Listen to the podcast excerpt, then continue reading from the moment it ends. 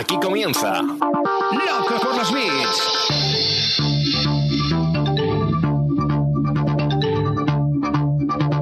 El podcast de e-commerce y marketing online de Emiliano Pérez Ansaldi.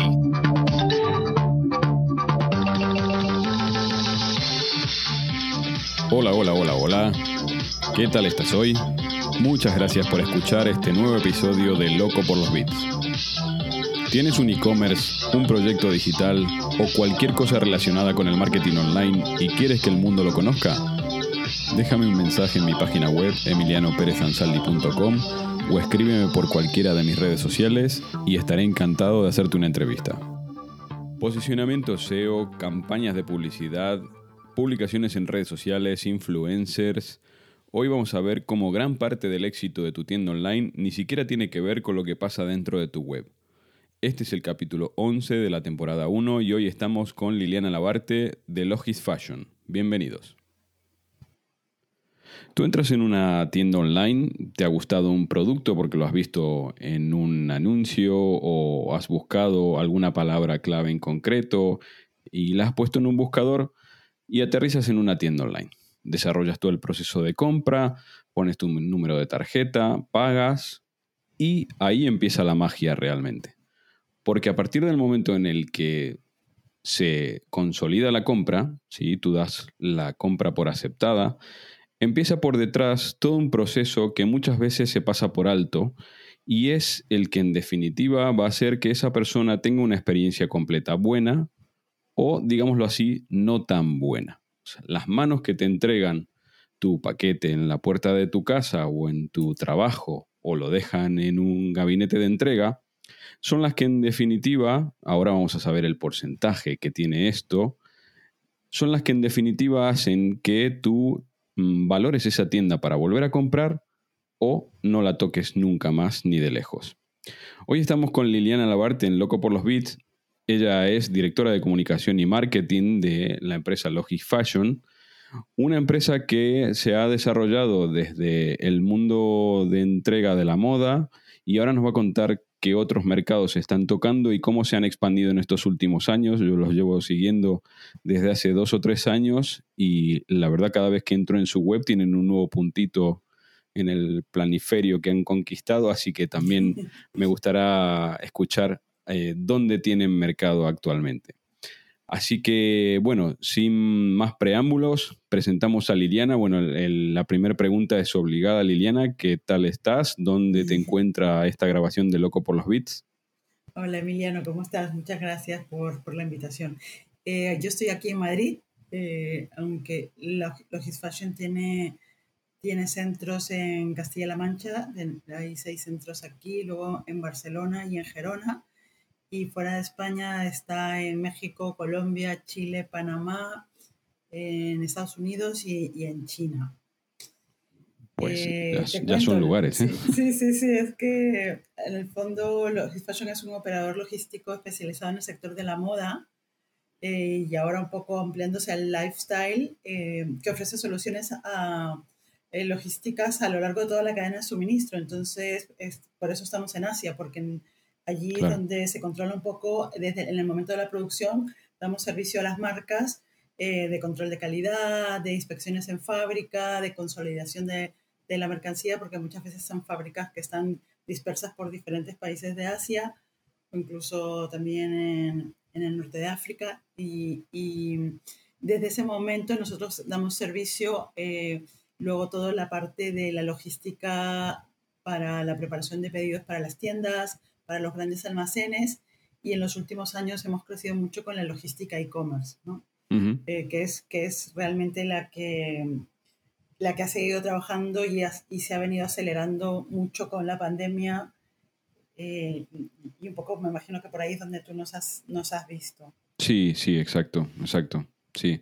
Eh, no, no solamente con la pandemia, yo ya digo, o seguía los pasos desde antes de la pandemia, pero sí que es verdad que eh, desde el confinamiento y la erupción de, todas las actividades de, marketing eh, relacionadas con el e-commerce, he como que he visto, y siempre para bien tengo que decirlo, vuestro nombre mucho más seguido, ¿no?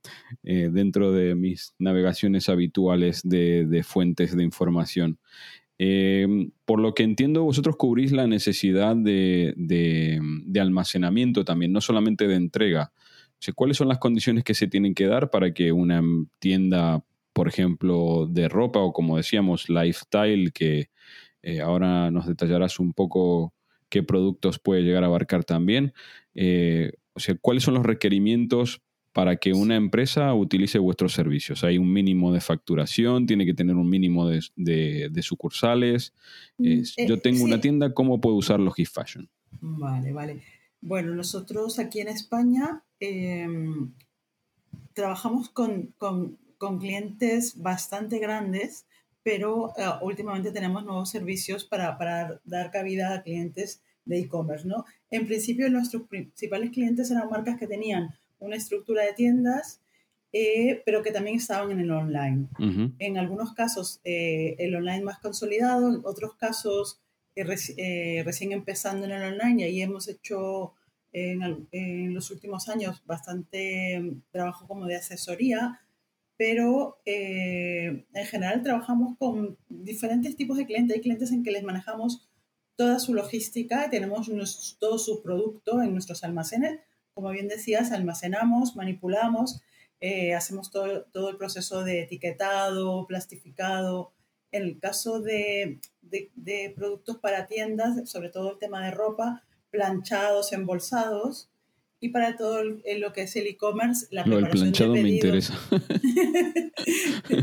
en general, eh, nosotros, la estructura que tiene Logis Fashion mm, no trabaja con clientes muy pequeñitos. Por ejemplo, una es una, un e-commerce que acaba de abrir, que tiene un volumen muy pequeño, no le sale rentable a la marca, eh, al cliente, moverles la infraestructura que tenemos, ¿no? Porque hay algunos costes fijos más altos. Pero sí que, por decir, hay marcas que, con las que trabajamos que solo le hacemos la gestión de las devoluciones o que solo le hacemos el, la logística para las tiendas.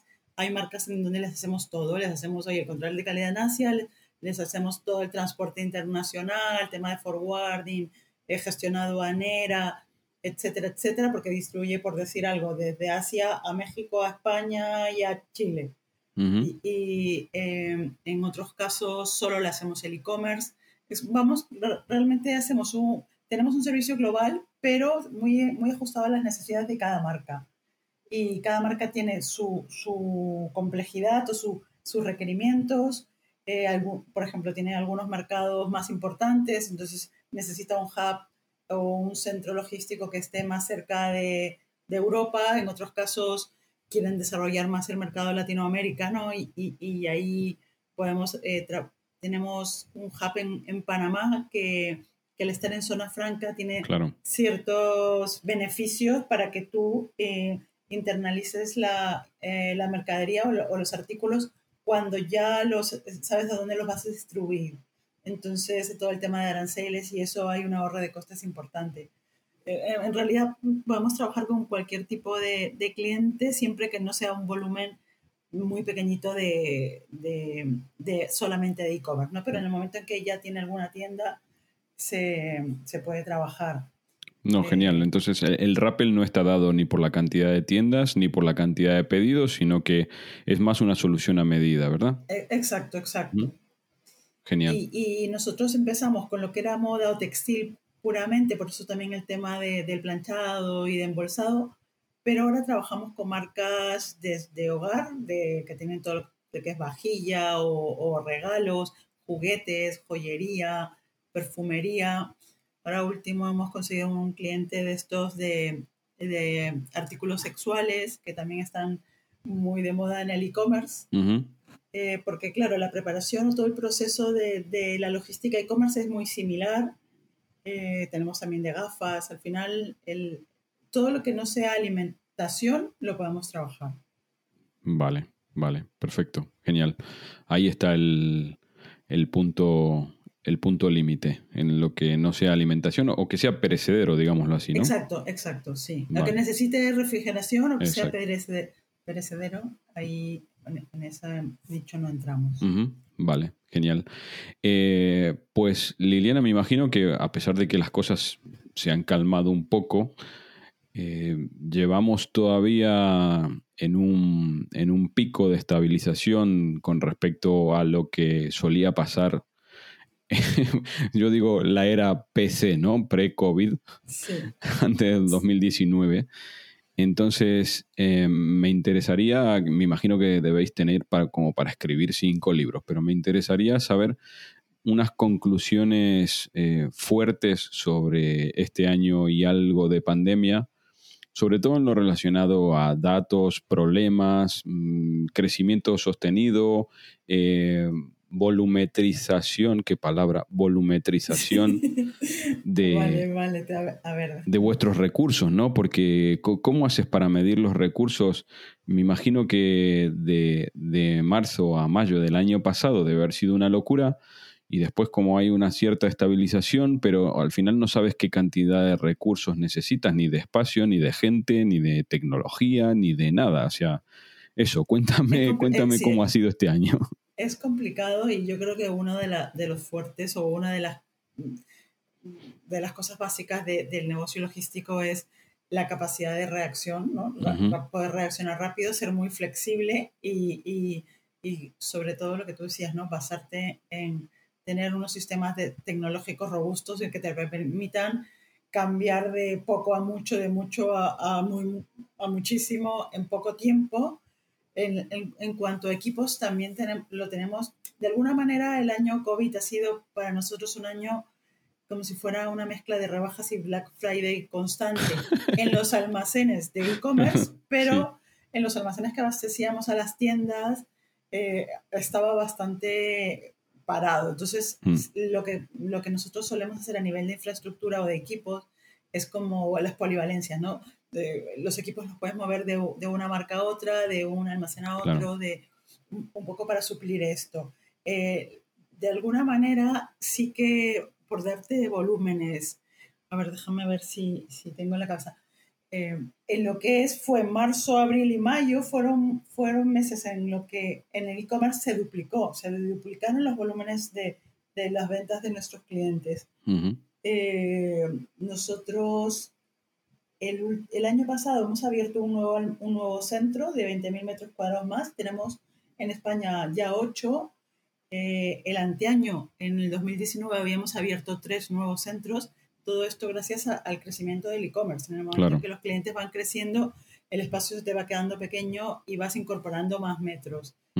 Eh, también hemos crecido un número de clientes porque muchos clientes que estaban trabajando tímidamente el canal e-commerce de pronto se han dado cuenta que era la única vía de venta y han, han puesto todo, todo, em, toda la fuerza en, en, esa, en ese canal, ¿no? y,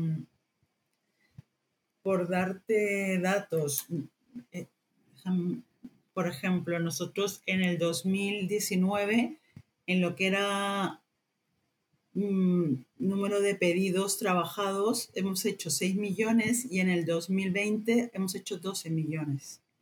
a nivel grupo, a nivel de todo. Pero, pero ahí te das cuenta de que, de que ha sido un mes de locura, un año de locura, a pesar de la pandemia, con todas las limitaciones que había de que la gente tenía miedo de ir a trabajar, los almacenes han estado funcionando, los equipos tenían que mantener las medidas de seguridad, eh, otros diferentes turnos para que haya menos gente en cada turno, eh, trabajando a tres, tres turnos eh, al día para, para poder cubrir. hemos tenido que ser bastante flexibles y, y, estar todo el tiempo.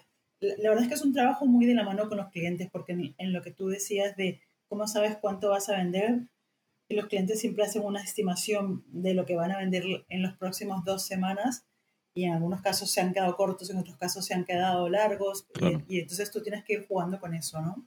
La flexibilización. Pero bueno, no nos podemos quejar, gracias a Dios tenemos bastante trabajo y, y, y las cosas han ido bien y, el Black Friday o las campañas de rebajas nos han ayudado a, ya, como que ya teníamos rodado un poco esos procedimientos que, que los hemos puesto en marcha durante más tiempo del que nos hubiera gustado, pero oye, pero nos ha, permitido seguir dándole servicio a los clientes y, y seguir creciendo. Claro. ¿Y en qué pico estamos ahora? O sea, si, si dijeses eh, una actividad normal es un cero, ¿en qué pico estamos ahora? ¿Un, ahora un más cuánto? Acabamos de, eh, acabamos de empezar la campaña de rebajas el 24, entonces estamos en un pico alto de, de, lo que es, sobre todo que, que se está, eran unas rebajas bastante esperadas porque después de del subidón de las ventas online de, no sé, pues de marzo, abril, mayo, luego eh, se ha empezado a estabilizar hacia fines de año. En las campañas de Navidad y de Black Friday tampoco han sido tan fuertes como años anteriores, pero estas rebajas sí que se esperaba de nuevo un subidón y había bastante producto por movilizar. Entonces estamos en la primera semana de la campaña de rebajas y nosotros esperábamos, o según hemos justo lanzado una nota de alrededor de un millón ochocientos mil pedidos en este mes. Es un pico alto, es un momento de bastante trabajo. Normalmente verano para nosotros es bastante, hay bastante movimiento. ¿Tú crees que esa estabilización de, de un crecimiento más normal, pero ya no volver a los niveles de pre-COVID, se va a mantener? En el fondo, yo creo que, que como que la tarta ha crecido, sí que se va a estabilizar, pero, pero sí que va a seguir creciendo. Hay un dato interesante que la vez pasada lo comentó la gente de Modaes, es que la cuota de mercado del e-commerce en el sector de la moda, no sé cómo, cómo será en otros sectores, pero al menos en el sector de la moda era el 9% versus, versus el, el, el 91% que se vendía en tienda. Claro. Ahora esa cuota es casi un 20%. el doble. El, de, en el 2019 ha pasado del 9 al, al, al, casi 20. Entonces, que esto seguirá subiendo. No creo que el ritmo que ha subido el año pasado, pero va a seguir hacia arriba porque todavía hay muchas marcas que no se han terminado de sumar o todavía no tienen muy bien rodado la parte del e-commerce, ¿no? Claro, exacto, exacto.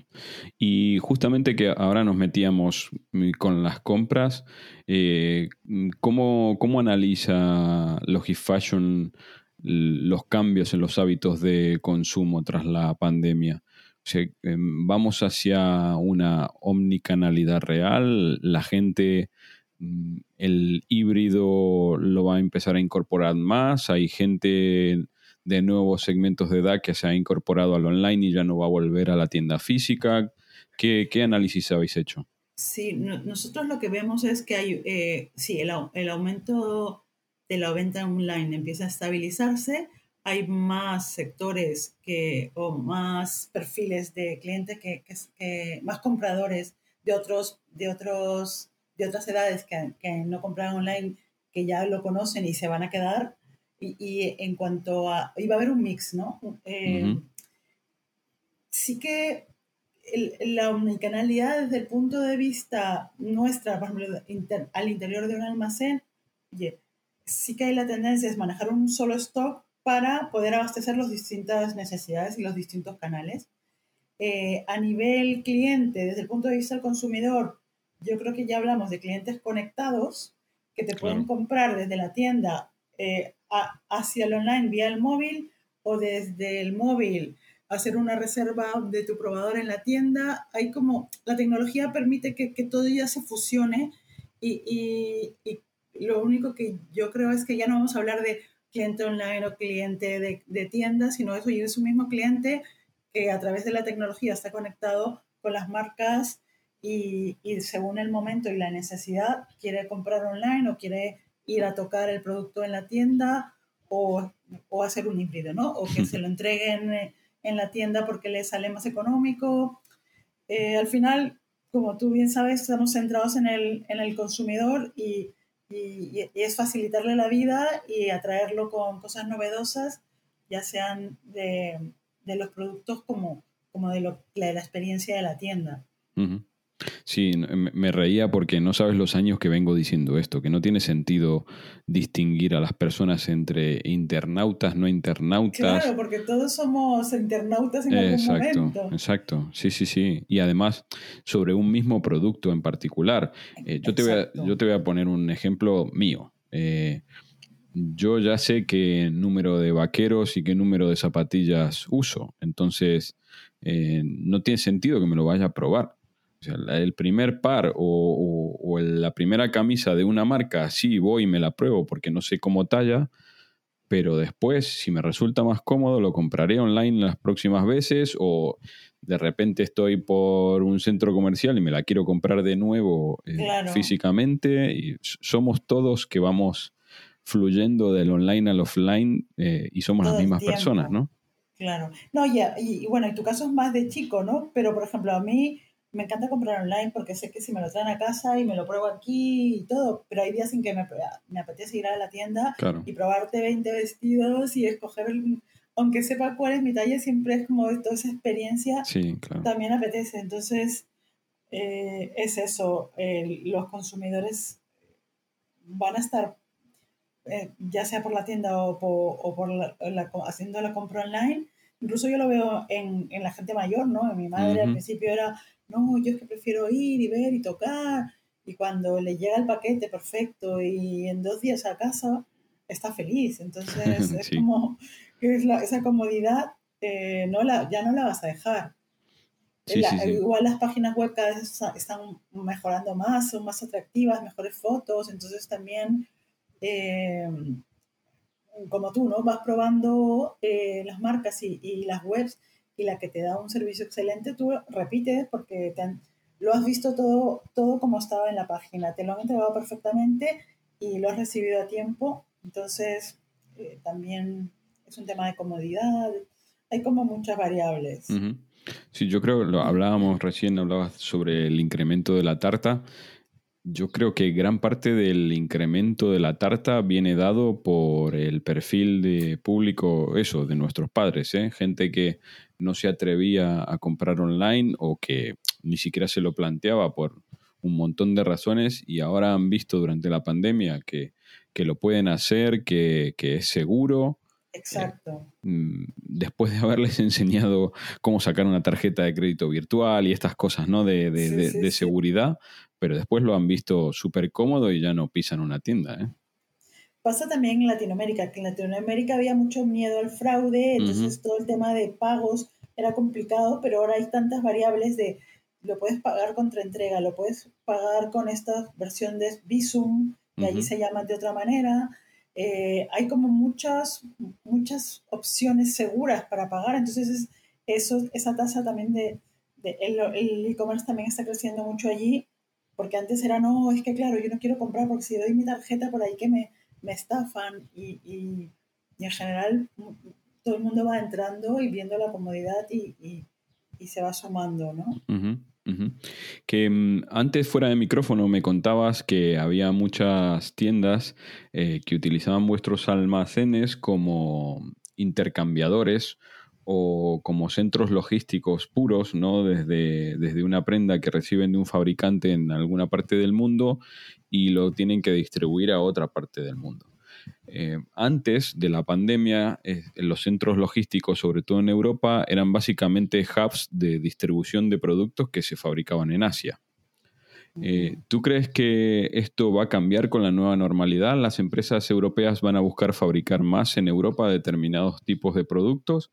¿O vamos a seguir utilizando nuestros hubs como distribuciones minoristas del mayorista que nos entrega desde Asia? Esa es como la gran pregunta, ¿no? Pero en verdad lo que yo he estado viendo de diferentes charlas, de diferentes clientes, es, es como el caso del online y el offline. Hay un mix. Eh, las marcas con la pandemia se han dado cuenta de, de, tener, de que al abastecerse en Asia, si hay algún problema, ya sea de un buque que se queda varado por ahí o porque la pandemia, porque se cierran todas las fábricas, se quedan sin producto, ya no pueden poner todo en un mismo saco. Entonces, eh, la producción en, Yo creo que hay como un mix de aprovisionamiento. Al final hay algo de producción local, hay algo de producción intermedia y obviamente por tema de costes seguirá habiendo mucha producción en Asia, pero, pero eh, es un tema que vas, vas buscando un equilibrio para que en, cualquier caso puedas reaccionar más rápido o puedas reaccionar mejor. Por lo menos tener un plan B, ¿no? Exactamente, eso al menos en algunos de nuestros clientes es lo que estamos viendo y, tiene sentido al final porque si te quedas eh, con todo el producto en un solo lugar no tienes que vender, ¿qué haces? O como cuando pasó con las tiendas, se cerraron las tiendas, solo tenías el canal de la tienda, no podías vender por otro lado. Entonces hay que estar un poquito en cada lugar, un poquito en cada canal y, y a la hora de, de, producir también poder, poder gestionarlo de una forma más, más ágil, ¿no? La flexibilidad y la capacidad de adaptación también ahí pues importante. Sí, sí, sí, exacto. Em, analizando vuestra web, em, que... Una, una, cosa que se me ha olvidado, que me, me, hablabas de los hubs de... También hay otra tendencia importante, ¿no? Antes hablaban de grandes hubs en, en Europa o en Latinoamérica y, y, que distribuían muchas partes. Y es verdad que ahora, por el tema del e-commerce, es necesario tener el producto más cerca. Claro. ¿Por qué? Porque si tú vendes y luego tienes que devolverlo, eh, ese viaje de ida y ese viaje de vuelta, si es a mucha distancia, es muy costoso, que a veces hay clientes que prefieren que se quede el producto ahí y mandar otro que devolverlo a origen. Entonces, eh, también se habla de hubs de cercanía, incluso me imagino que tienes que haber escuchado de las dark store, estas tiendas eh, en, en, centros urbanos para poder reentregar hay muchas marcas que, que, entregan en dos horas, en 24 horas, entonces toda esta rapidez, por un lado es necesario tener, tener centros más cerca, más pequeños, y por otro lado, por el tema de las devoluciones, tener también poder, poder reaccionar más rápido, que el coste no se te despegue y, y que puedas recuperar el producto para la venta rápidamente. Claro. Entonces también hay una tendencia ahí de, de acercar los, los centros, ¿no? Los centros de distribución. Mira, lo que acabas de decir justamente es lo que me da el pie a, la siguiente pregunta que tengo. Eh, analizando vuestra web y justo, justo lo que me acabas de decir, em, yo intuyo, me gustaría, me gustaría que nos lo expliques, sabiendo que esto es audio, pero me gustaría que nos lo expliques gráficamente. O sea, ¿qué grado de innovación tecnológica necesita una empresa como la vuestra, ¿no? Y qué peso tiene en el proceso de la logística completo para que justamente se pueda entregar las cosas en dos horas o para que sepa que eh, tal destornillador para el MacBook Pro lo ha comprado Emiliano y no lo ha comprado Liliana, que vive a 200 kilómetros de diferencia. O sea, ¿con qué gadgets tecnológicos trabajáis para que esto sea eh, tan perfecto, ¿no? Claro. Bueno, es verdad, nosotros, uno de los pilares que nos ha permitido crecer ha sido la tecnología. Y, claro. pero yo lo hablo muy en general porque no soy, no soy de las especialistas, pero la, la, tecnología es como muy transversal a todas las áreas del negocio de la empresa eh, para poder integrarnos tanto con los partners de, las plataformas e-commerce como con los, con los partners de distribución. Nosotros a nivel interno en Logisfashion tiene un equipo de IT muy potente porque desarrollamos nuestro sistema de gestión de almacén es de desarrollo propio, se llama Logiscore y, y, es una, y es una plataforma eh, creada un poco para el tipo de, de trabajo que hacemos, para, eh, para el tipo de, de, logística, incluso en algunos casos para el tipo de cliente que, que, se, está, que se está desarrollando. ¿no? La idea es que los clientes puedan tener la máxima visibilidad y la trazabilidad de, su, de sus artículos y de sus operaciones. Sí que Logisfashion invierte muchísimo en tecnología y es algo que, que, no para de crecer porque al final como todo evoluciona muy rápido, hay que ir revolucionando también en ese sentido. Eh, nuestros sistemas todos están en la nube, entonces también cuando se abre un almacén, la puesta en marcha es menos, menos lenta o, es relativamente más, más ágil eh, que, que, si tuvieras todos estos servidores o todos estos equipos eh, para abrir un nuevo centro. ¿no? Entonces, eh, por el lado de tecnología, sí que hay mucha inversión detrás, muchos equipos y se está trabajando constantemente para, para mejorarlos y para, para que sean robustos y, y escalables sobre todo. Sí, pero mira, aquí no te voy a hacer la pelota porque no, no, no tengo por qué, ¿eh? pero conozco un montón de empresas de, de, logística y la tecnología en sí misma es un commodity y tú lo sabes. O sea, yo creo que la, la clave de esto está en el know-how y la interpretación del uso de esta, de esta tecnología. Eso es verdad, eso es verdad. Mm. Eh, y en el fondo, eh, toda la experiencia que vas generando con tus clientes eh, la vas trasladando a, otros clientes similares y, y, lo vas trasladando también a otros mercados. ¿no? Nosotros tenemos ya justo este año, en octubre, cumplimos 25 años y empezamos con la logística para las tiendas. Hace 11 años empezamos ya con la logística e-commerce. Por eso que quizás ahora nos ves un poco más porque realmente eh, eh, llevamos bastantes años con esto, pero ha sido como el, estos dos o tres últimos años ha sido el, el, el año del, del, despegue y gracias a que ha habido una base tecnológica, ya que, ya que ha habido todo un, un desarrollo de, de lo que hablamos, nuestros procesos de mejora continua y todo eso, oye, vas aplicando eh, lo que funciona, obviamente también ha habido muchos, muchos errores y muchas cosas en el camino, pero vas aprendiendo y va, vas optimizando los procesos para, para poder cumplir con las exigencias, porque es verdad que hace unos años no, no se pensaba una compra, una entrega eh, por la tarde o en tres horas o al día siguiente y ahora cada vez más. Sí, sí, sí. En algunos casos sí que te lo piden, ¿no? Sí, parece que los tienes escondido en el, en el buzón de, de, tu casa. Sí, sí, sí. eh, hablemos de un tema un poco más espinoso. Sí, a ver, cuéntame. ¿Cómo se conjuga mm, la entrega gratis que queremos todos con el porcentaje inevitable de devoluciones y sobre todo con la huella de carbono y en algún momento y en algún lugar leí que, por ejemplo, eh, había inteligencia artificial para seleccionar los lugares donde, donde ubicar estos hubs de, de devoluciones y, y, de entregas.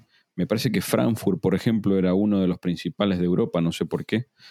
Eh, ¿Cómo se conjuga eh, todo esto y quién lo paga, sobre todo? Sí, es complicado. En el fondo, lo de Frankfurt, yo creo que es porque en, en Alemania la gente está muy acostumbrada a comprar y hay un porcentaje muy alto de devoluciones. Uh -huh. Comprar y utilizar el probador en casa. Entonces, si no me equivoco, era arriba del 40% de, de lo que se compraba online se devolvía.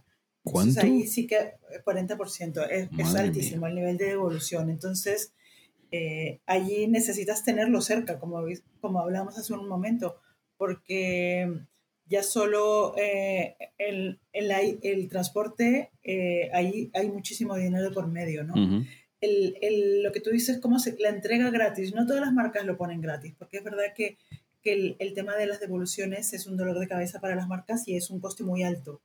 Entonces, eh, yo creo que la estrategia de las marcas pasa por que la política de devolución sea muy clara, que, que, tú le digas, oye, yo te lo entrego gratis si, si es una compra de más de 150 euros o no sé, dependiendo uh -huh. de lo que ellos vean, dependiendo del país, porque eh, también hay la importancia de, de, que cada web este, este, sea de cada país, porque al final, sí, eh, hay, todo el tema de la distribución, de la entrega, va a, ser, va, va a variar mucho en, eso, eh, en, en esos costes sobre todo el, el tema de, de, lo que también comentábamos, ¿no? Si tú te comprometes a que lo vas a entregar en 24 horas y pasan tres días y no lo has entregado, ya estás quedando mal con tu cliente y eso puede incidir en que no te vuelva a comprar.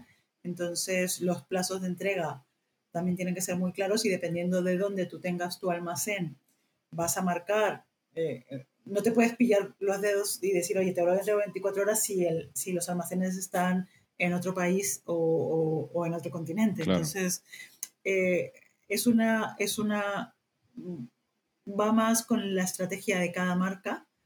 Eh, sí que también vemos que hay, hay, hay un, una tendencia a, a que haya más centros de distribución más cercanos y más pequeños, para, sobre todo en las grandes ciudades, ¿no? Uh -huh eh, en los centros urbanos como Madrid, como Barcelona, en grandes ciudades, ahí el volumen es muy importante. Y como tú bien dices, hay tecnología ya de, de, los transportistas de última milla, donde ven eh, en qué áreas hay un porcentaje altísimo de, de, entregas o de devoluciones, entonces tratan de que, de que esa, ese último almacén de despacho esté mucho más cerca de esa área para que, que, que, se realice la entrega en tiempo y en forma. Eh, hay, hay, son, hay muchas, muchas variables. Nosotros eh, trabajamos con una plataforma que le permite al cliente, por decir, de repente dice, yo quiero eh, algo de bajo coste. Entonces, si es de bajo coste, me da igual si entregamos en dos o tres o en cinco días. Entonces, hay como una serie de variables que tú puedes ir, ir jugando, ir viendo para, para que, que el sistema te diga eh, con qué transportista o con qué almacén debes trabajar. Eh, la verdad es que es maravilloso la tecnología que, que está detrás, pero hay, hay, muchas, muchas opciones y, y también dependerá del de, tipo de producto y el tipo de... No es lo mismo algo de alimentación, que tienes que entregarlo eh, más rápido y ahí se trabaja mucho con los almacenes de cercanía que, que, algún artículo para el hogar o de ropa que, que lo puedes manejar de otra manera, ¿no? Sí, eso, eso también habría que hacer un examen de conciencia cada uno de nosotros, ¿no? Eso. Eh, si necesitamos realmente que un producto, yo qué sé, no sé, una almohada, que, que, realmente la tengamos en 24 horas o nos da igual que esté en 3. Exacto, exacto. Eh, eh, también un poco por el, el tema del, del, Hay una tendencia a promover el consumo consciente, uh -huh. en vez de comprar, alquilar o o en vez de, de o arreglar, y también la parte de, de, última milla, hay algunos, algunas empresas que están saliendo que, que son, buscan alternativas más sostenibles, como por ejemplo entregar a pie o en bicicleta, que ya hablan de la última yarda, como que la misma persona es la que siempre te va a entregar tus pedidos porque se va a encargar de distribuir todo lo que está por ahí cerca. Y, y, y, pasa un poco por ahí, ¿no? Uh -huh. Qué chulo, sí. A ver, a ver si todos tomamos un poco más de, de conciencia ahora que esto ya ha venido para quedarse, los volúmenes más o menos que estamos viendo ahora, que tomemos un poco más de conciencia y si algo realmente no lo necesitamos urgente, que, que podamos tener la opción. en varios días. Claro, exacto. exacto. Que podamos tener la opción de decirle al dueño de la tienda online que no se preocupe, que nos da igual eh, un día o cuatro. Incluso los, estos puntos de conveniencia, ¿no? Entregarlos en correos o en algún sol, un sitio para que no tengan que ir una otra vez uh -huh. por si no estás, o, o, o, poner la franja horaria en la que estás seguro que lo puedes recibir, todo para evitar que haya más contaminación, más, eh, más polución y, todo, y, y, y, que no vayan y vengan tantas veces los mismos los mismos repartidores. Los mismos repartidores, uh -huh. exacto. Sí, sí, sí. sí. Mm, Liliana, tengo la última. Te haría mil sí. preguntas más. eh, pero antes de la última, quisiera que me repitas lo que me contabas eh, fuera de micrófono, eh, que ya te decía, yo no, no, tengo datos, pero me imagino que el, el porcentaje eh, de influencia de la logística en la satisfacción de un cliente debe ser altísima, pero yo no lo voy a decir el dato porque quiero que lo digas tú. eh, sí, lo que te comentaba es eh, que hay un estudio que nos decía que el 84% de los consumidores online no volvería a comprar a una marca si es que ha tenido problemas con la entrega, si no se le ha entregado tiempo o la, la entrega no ha sido satisfactoria. Entonces, ahí te das cuenta de la importancia de, de la logística uh -huh. eh, en todo el proceso, ¿no? Tú puedes haber invertido muchísimo dinero en tu producto, en el diseño, en la producción, en la web, en hacer marketing para que vengan a tu, a tu, a tu tienda online, pero de pronto no te has preocupado mucho por la parte que viene después del clic uh -huh. y, y, eso incide muchísimo en, en todo, en, en, que, en fidelizar a tu cliente y en que te vuelva a comprar. Entonces... Bueno, lo de muchísimo es un eufemismo, es casi, casi todo, el 84%. bueno, eh, sí, la, verdad es que no me acuerdo de dónde lo saqué, pero lo tengo por ahí, luego te lo paso para que lo puedas. Vale, sí, sí, lo ponemos en las notas de, del capítulo. Eh, eso, y lamentablemente tengo la última pregunta, que es, eh, ¿cuáles son los retos más importantes para las empresas como la vuestra? En los próximos años. Me imagino que la historia andará por, ¿no? por reducir la huella de carbono y, alguna otra más. Sí, bueno, e, es como que para todos un equilibrio, ¿no? Por un lado, eh, los nuevos almacenes que tenemos sí que son almacenes con, que tienen una eficiencia energética importante, que tienen algunas características para contaminar menos. Dentro de nuestros centros también tenemos varias políticas eh, de, no, plástico, eh, todo, lo, todo lo que pueda ser eh, reciclable, aportar nuestro granito de arena en ese sentido, porque, porque hay, que, hay que trabajar en la sostenibilidad desde el punto de vista también de, la parte social, como el punto de vista de contaminar menos. y, y me quedo en blanco. Perdón. Y, dentro de la parte tecnológica, ¿cuáles son, ¿cuáles son las cosas que se vienen? Por ejemplo, he escuchado que estabais implementando unas antenas infrarrojas, ¿puede ser? Antenas infrarrojas. Sí, sí, que, eh, determinaban, que te, que te decían exactamente eh, dónde estaba el producto, en qué almacén. Eh. bueno, yo particularmente en los gimnasios no lo sé, pero nosotros trabajamos con, dependiendo del almacén, hay bastante automatización, todo el tema de RFID para localizar, eh, pues, tener identificados los productos, el tema de, los AGVs, que son estos robots que te trae, te trae la estantería, es como, normalmente el picker va a buscar los productos, ¿no? Eh, tienen unas PDAs donde ellos le dicen, el producto que tú estás buscando está en tal pasillo, en tal bandeja, etc. Claro. Aquí con, con, con, la automatización o con los, los, robots es el producto el que viene, el, hombre está estático, la persona está estática y es el producto el que se acerca para y, y esto optimiza los tiempos, los metros cuadrados. Eh, lo utilizamos en parte de, de algunos almacenes porque siempre la flexibilidad queda eh, la estructura normal o, las, personas, eh, en el caso de, de, los robots no es igual, pero sí que hacemos un mix también en, en ese sentido. Claro. Todo, todo, todo no, no, he oído realmente el tema de, de, los infrarrojos, me imagino que hay muchas tecnologías muy interesantes, pero no, no, no te sabría comentar mucho sobre eso.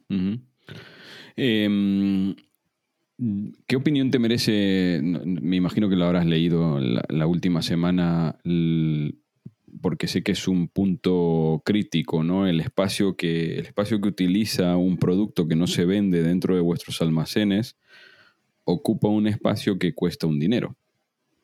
Exacto. Y no sé si has visto la noticia esta de, la gran tienda online del mundo eh, destruyendo productos nuevos o seminuevos simplemente por el hecho ese de, liberar el espacio. Eh, me parece un crimen. A, mí a nivel personal me parece un crimen porque mm. hay tanta gente que necesita que en vez de destruir, pues colaborar con otras personas o en otros países, no sé. Pero destruir sea ropa, comida o cualquier cosa, habiendo tanta gente con tanta necesidad, no, no, no, he leído la noticia, pero sé que el coste de, almacenamiento es, eh, es, caro, pero, pero yo creo que hay otras formas. Seguro que, que hay ideas de comercio solidario o Exacto. Muchas otras vías como antes que destruir. Sí, sí, sí, exacto. Lo había oído yo hace mucho tiempo con temas de marcas, ¿no? Estas marcas de lujo que preferían destruir que, que compartirlo, pero no lo, no lo había escuchado desde el punto de vista de almacenamiento. Hmm. Y bajar el precio. Este, este prometo yo pasártelo en el enlace para que, para que lo tengas ahí. Que Liliana, te, agradezco muchísimo tu tiempo. A, ti, muchísimas gracias, Emiliano. Fue súper interesante. Bueno, yo eh, soy un apasionado de, este tema y me, resultó muy interesante conocer el otro lado del, del clic. Eh, los que trabajamos dentro de la parte tecnológica de las tiendas online mm, muchas veces, y también lo digo por mí, ¿eh? muchas veces desconocemos mm, cómo al final el proceso este termina en éxito y gran parte de esa culpa, entre comillas, la tenéis vosotros. Así que eso, muchas gracias por compartir tu experiencia y... Gracias a ti por invitarme y cuando quieras, y conversamos cuando quieras, te vienes a alguno de los centros a conocerlo. Mira, pues te tomo la palabra, porque sé que hay uno en Toledo, ¿no? Sí, es uno enorme. Sí, a ese le tengo muchísimas ganas, así que en cualquier momento te, te, pido la green card para poder entrar. Vale, muy bien, Emiliano, muchísimas gracias. Te mando un saludo muy grande. Adiós. Y hasta aquí nuestro episodio de hoy. Espero que lo hayas disfrutado tanto como yo. Muchas gracias por tus likes en todas las plataformas de podcasting. Te espero en el próximo episodio de Loco por los Beats. Me parece que se nos ha acabado la batería y esto llega a su fin.